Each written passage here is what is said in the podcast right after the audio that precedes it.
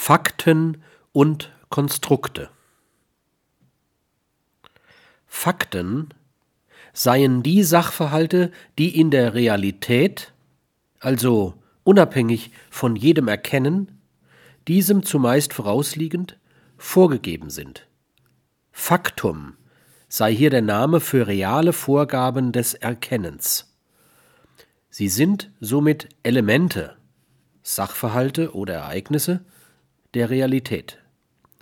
Fakten können physischer, psychischer, sozialer Art sein. Zu den physischen Fakten zählen etwa kal kalendarische Daten, Wetterereignisse, Gewichte.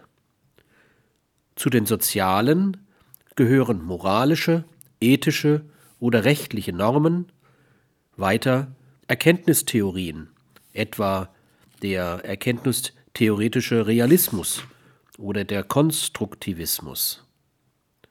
Zu den psychischen Fakten zählen Emotionen, Konstrukte, Entscheidungen, Werteinstellungen, Bedürfnisse, Lebenserfahrungen, die allem gegenwärtigen Erkennen vorausgehen.